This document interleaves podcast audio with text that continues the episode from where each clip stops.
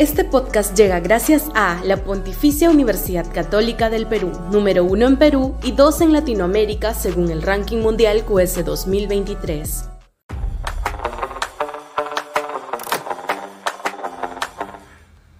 ¿Dos reporteros salvarán al gobierno? Sudaca, Perú. Buen periodismo.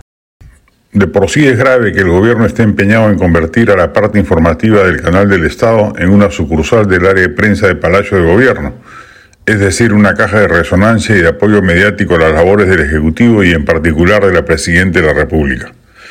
Lo más preocupante, sin embargo, es que pone de manifiesto un grosero error de interpretación de los orígenes de la crisis política por la que el régimen transita. ¿Cree que con noticias positivas del canal estatal o cobertura amplia de sus actividades mejorará sus niveles de aprobación?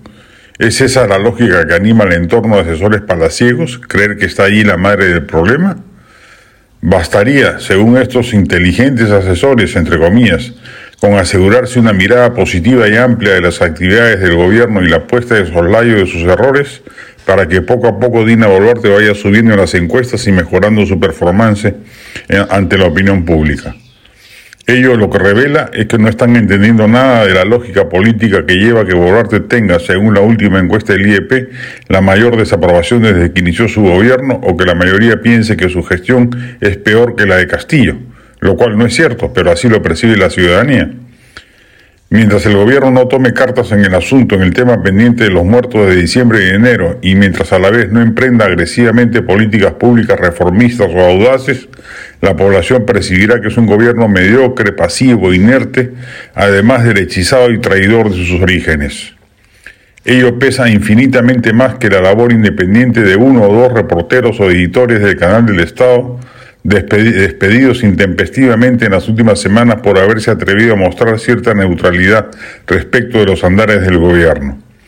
El Ejecutivo puede tener el canal estatal sometido al 100% y no va a subir ni una décima en sus tasas de aprobación ensimismado al parecer en la guerra ya no tan sorda entre el premier Alberto Tarola y el, hermanísimo de la, de la presidenta, este gobierno no da pie con bola a la hora de tener un diagnóstico correcto de las causas de la crisis política que lo agobia.